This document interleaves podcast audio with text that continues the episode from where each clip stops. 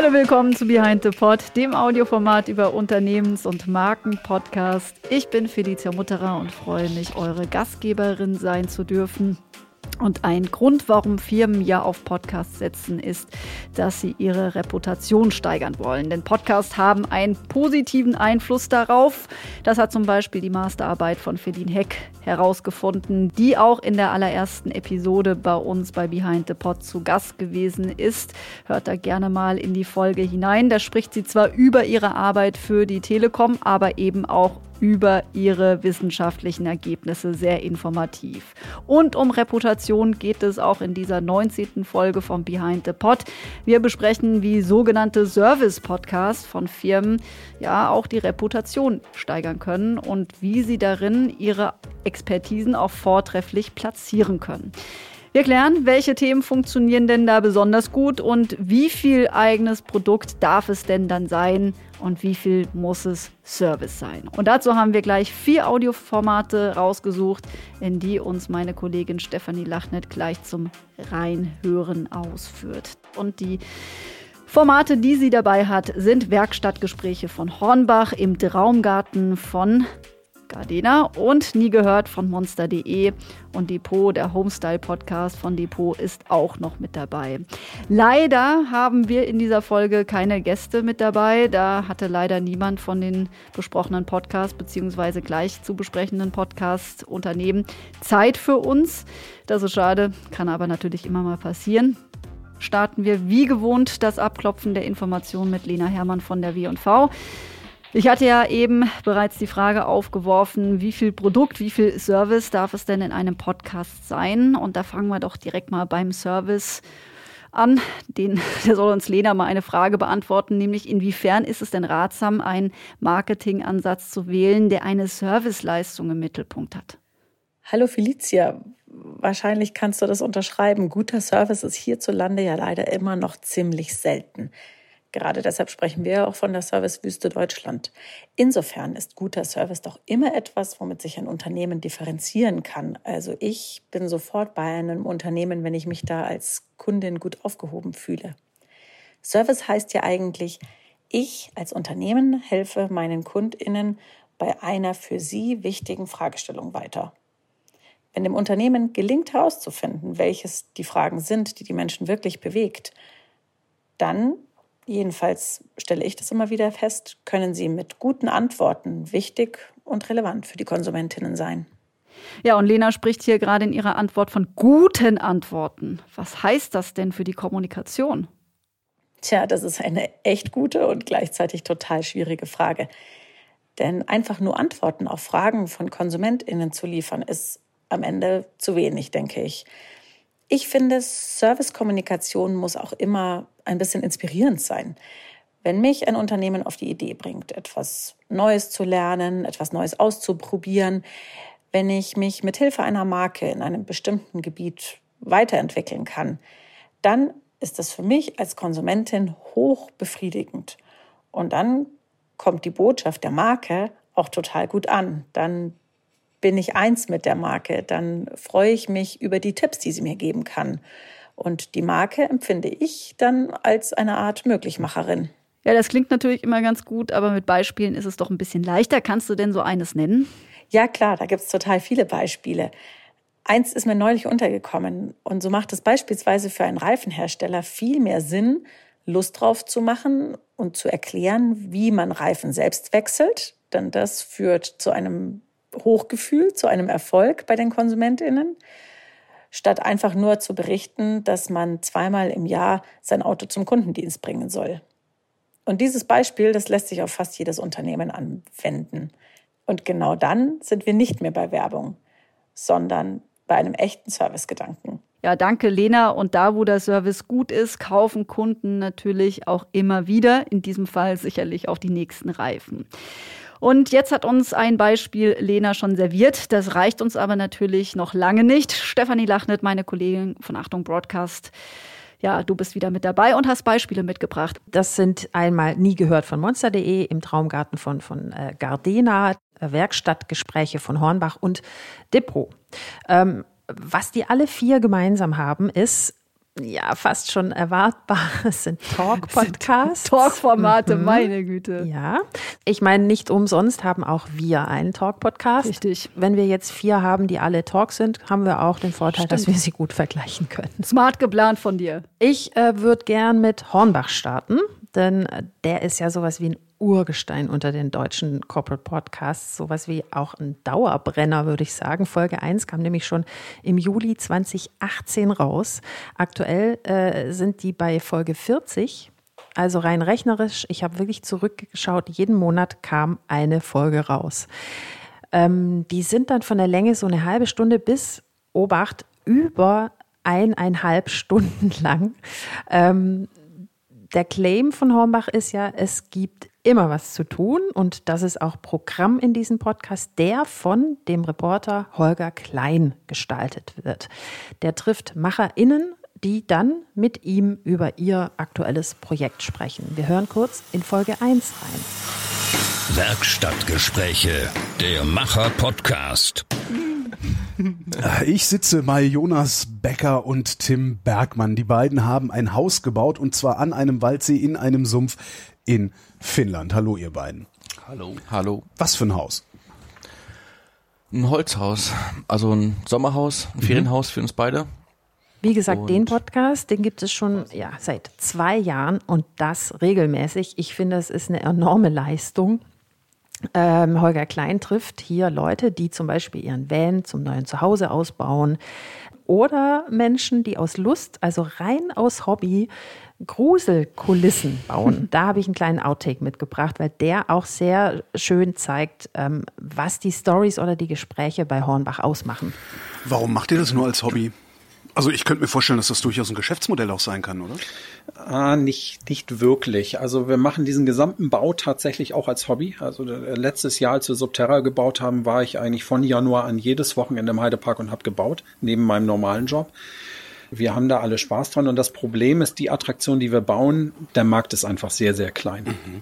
Muss keiner draufzahlen, aber wir gehen dahin, weil wir da Spaß dran haben. Und Ihr habt jetzt schon mehrfach Subterra erwähnt. Führt mich da doch mal durch. Was mache ich da? Ähm, Subterra hat als Geschichte, dass es vor langer Zeit mal geplant war, einen unterirdischen Bahnanschluss für den Heidepark zu schaffen. Das heißt, es wurde eine U-Bahn, ein U-Bahn-Schacht gebaut und aus irgendeinem Grunde wurde das Projekt aufgegeben. So, und die Gäste haben jetzt die Möglichkeit, mit sogenannten Urban Explorern sich das Ganze mal anzugucken, was da gebaut wurde, gehen in so einen alten U-Bahn Hof rein. Da sind äh, alte abgesprengte Kacheln, es ist dreckig, flackerndes Licht und ein Rolltor. Also Regelbetrieb in Berlin, ja. Hm. ja, wir haben uns, äh, nein, wir haben uns da nicht inspirieren lassen von Berlin, das wäre jetzt gemein. Ähm, um diesen Podcast hat Hornbach auch ein ganzes MacherInnen-Universum aufgezogen. Da gibt es eine Landingpage unter dem Titel hornbach.de slash Macher. Da sind also natürlich die Podcasts drauf und zu jeder Folge gibt es auch einen Artikel mit extra vielen Fotos. Man kann also auch schauen, wenn man nicht nur hören will. Und es gibt noch extra Content zu anderen Themen. Was ich besonders lustig fand, es gibt eine Rubrik, da kann man zum Beispiel das Innenleben von Bohrmaschinen oder Laubbläsern genau ansehen. Also die werden da richtig zerlegt und seziert. Ist also was für Menschen, die gern Werkzeug um sich haben und sich dafür interessieren. Ich hatte es ja schon erwähnt, der Podcast ist mit Holger Klein, ähm, laut Wikipedia ein ehemaliger Hörfunkjournalist. Nicht nur laut, ich, er ist ein ehemaliger Hörfunkjournalist. Richtig. Ähm, ich meine, ich habe jetzt keinen privaten Kontakt mit ihm, aber ich weiß noch, dass er zur selben Zeit wie ich bei Radio Fritz beim RBB äh, gearbeitet hat, auch da schon Talk-Sendungen moderiert hat und jetzt nun eben überwiegend Podcasts macht, vor allem journalistische Podcasts und viel Talk-Podcasts. Und natürlich eben auch so sowas wie Hornbach einen Corporate Podcast. Ja, und deswegen ist er ja auch so erfolgreich, weil Holger Klein das ja gut macht. Weil Muss er, man jetzt ja genau, sagen. Genau, er kann, Gute ja. Themenauswahl. Deshalb bin ich ja auch Fan von äh, Menschen am Mikrofon, die Erfahrung mitbringen. Das zahlt sich immer aus. Sie haben Reputation, bestenfalls auch auf dem Themengebiet. wenn nicht das, dann zumindest eine sehr heiße Leidenschaft für die Menschen, mit denen sie sprechen. Und ich finde, das merkt man hier. Also, dass Holger Klein Interesse an seinen GästInnen hat und dass er ähm, auf jeden Fall Kompetenz mitbringt, was Gesprächsführung angeht. Oder vielleicht auch bei der Auswahl der GästInnen ein entscheidender Faktor ist, weil die immer schöne Geschichten zu erzählen haben, die er aus ihnen natürlich auch rauslockt. Man muss dazu sagen, er geht auch mitunter zu denen hin. Also das ist jetzt nicht irgendwie remote, sondern die sind dann sitzen zum Beispiel da in diesem Van oder ähm, er ähm, trifft die dann irgendwie in einer Werkstatt oder so. Also zumindest dann, wenn es sich anbietet, wenn es möglich ist. Für so ein Format, das muss man an der Stelle, glaube ich, auch sagen, äh, das kann man eigentlich nur machen, wenn man eben diese Fähigkeiten auch besitzt. Also vor Ort Aufnahmen gestalten kann, weiß, wie äh, welche Töne man mitbringen muss. Das ist also ein bisschen aufwendiger, als ich sage es mal, ein ganz schnödes äh, Talk-Format. Man sitzt zu zweit am Tisch. Würdest du das auch unterschreiben? Natürlich unterstreiche ich, ich zu 100 Prozent, allein schon deshalb, weil ähm, die Menschen, die man trifft, nun unter Umständen vielleicht zum ersten Mal vor einem Mikrofon sitzen. Also du hast da ja fast auch schon psychologische ähm, äh, Fähigkeiten äh, aufzubringen, um ja ja, die Barriere zwischen dem Mikrofon und der Gesprächssituation aufzulösen, um auch während des Gesprächs äh, in eine Situation zu kommen, wo die Lust haben, über äh, sich und ihre Ideen zu sprechen und vor allem auch gleich mitzuhören, ob sie schon die Details erzählt haben, die halt besonders spannend sind. Also man hat ja so ein Radar beim Interviewführen in sich. Und das bringt mich auch zu der Sache, die ich immer wieder und auch du ja immer wieder betonen. Man hört oft in Corporate Podcasts, dass der Versuchung klein beigegeben wurde, dass man das Mikrofon doch jemand überlassen könne, der ja vor allem eins kann, nämlich geradeaus sprechen und vielleicht auch. Schon mal ein Vorteil, aber. Das schon, aber ich meine, es äh, ist auch eine dialektale Einfärbung, ist kein Nachteil. Genauso ist auch ähm, Stimmung oder Emotion in einem Gespräch kein Nachteil. Und manchmal sind echte Perlen am Mikrofon vielleicht gerade die, die eher das Thema leben und dann vielleicht noch ein bisschen feilen müssen an dem, wie sie mit dem Mikrofon umgehen.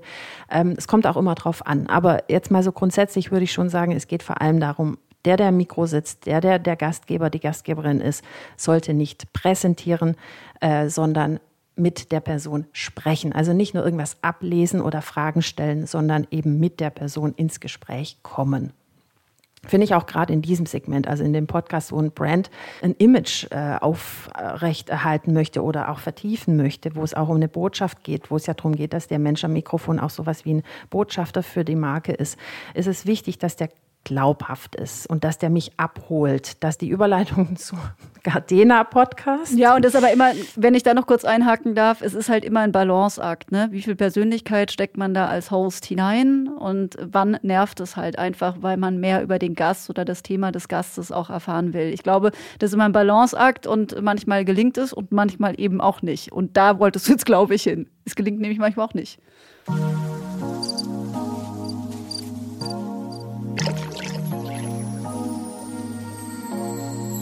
Hey, ich bin Matze und im neuen Podcast von Gardena im Traumgarten von spreche ich mit Hobbygärtnern und Gärtnerinnen und Gartenexpertinnen und Experten darüber, wie ihr Garten aktuell aussieht, aber ich entlock Ihnen auch handfeste Gartentipps für jeden von euch.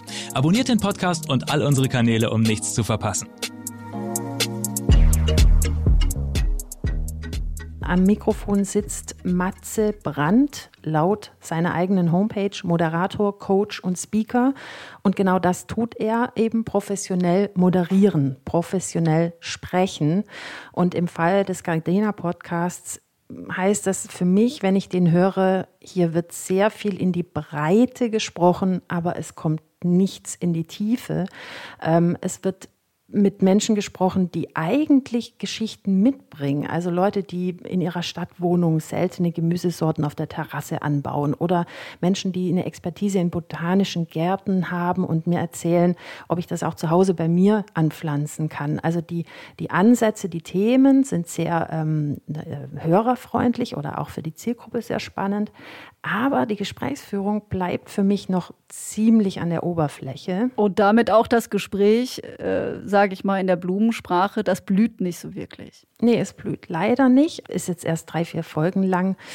Dennoch würde ich mir wünschen, dass hier noch ein bisschen mehr von ihm zu hören ist, weil ähm, sonst ist es einfach nur ein Interview. Es ist im Moment ist es einfach ein klassisches Interview. Es ist kein Talk. Ich habe bisher nicht erfahren, was ihn, also den Moderator in diesem Gardena-Podcast dafür prädestiniert, überhaupt die Interviews zu führen. Hat er selber irgendwie einen wow, Obacht, grünen Daumen? Äh, hat er irgendwie eine Affinität zu diesem ganzen Umfeld Garten? Und ähm, wo wir schon bei professionellen Stimmen sind, da hat monster.de, das ist das dritte Beispiel, auch diesen Weg gewählt. Die haben auch eine professionelle Stimme als Gastgeberin. Da hören wir mal kurz rein. Hallo und herzlich willkommen. Mein Name ist Katjana Gerz und das hier ist Nie gehört. Gibt's nicht? Gibt's nicht. Jede Woche unterhalte ich mich mit verschiedenen Menschen über verschiedene Berufe. Äh, meistens sind es auch die Berufe, die diese Menschen machen. Darüber reden wir, weil es ja unnötig ist, über Berufe zu sprechen, die, von denen du keine Ahnung hast. Und äh, es ist spannend, es macht Spaß. Und ich finde, man merkt auch schon im Trailer direkt, dass das eine ganz andere Ansprechhaltung ist. Das ist Katjana Gerz, die ist äh, Schauspielerin weiß natürlich, wie man performt. Und in dem Format hier bei monster.de geht es ganz klar um Infotainment. Äh, monster.de ist ja eine Plattform für Karriere und Berufsberatung, also ein Jobportal und stellt äh, hier im Podcast Berufe vor. So, jetzt könnte man auch sagen, ja, da setzen wir halt einen Berufsberater ans Mikro. Äh, aber nein, ähm, man hat ja, nimmt eine Schauspielerin. Genau, man nimmt eine Schauspielerin, aber dennoch, auch sie hat ja einen Beruf. Also ihr Beruf ist Schauspielerei. Also sie ist eine junge Frau und der Podcast richtet sich ganz auf, offensichtlich an junge Leute. Und das kann sie mit junger Sprache, kommt das in der Lebenswelt dieser Zielgruppe an. Also das gelingt. Es gibt welche, die sagen, da kann ich gar nicht mit anfangen, will ich gar nicht. Zum Beispiel mein Vater, der weiß bis heute nicht, was ich mache. der, der, der, der hat einmal gesagt, ja, was macht denn dein Sohn? Ja, der macht in Gesichter. Naja. Der macht in Gesichter. ja, mein Vater ist Maler.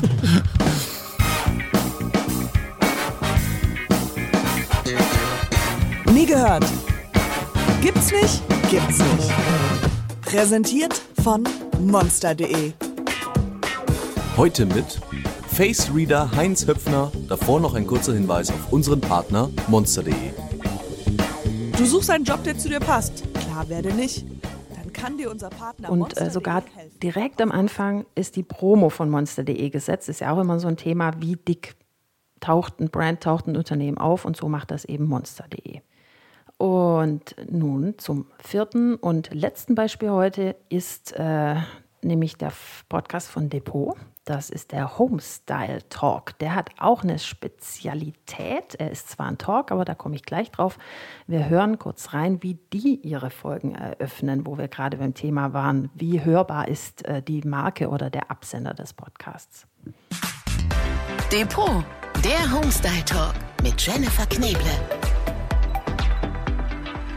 Was auffällt, dass auch hier bei Depot eine professionelle Gastgeberin eingekauft wurde. Das ist in dem Fall Jennifer Knäble. Die ist Fernseh- und Eventmoderatorin. Auf Insta hat sie gut 150.000 Follower.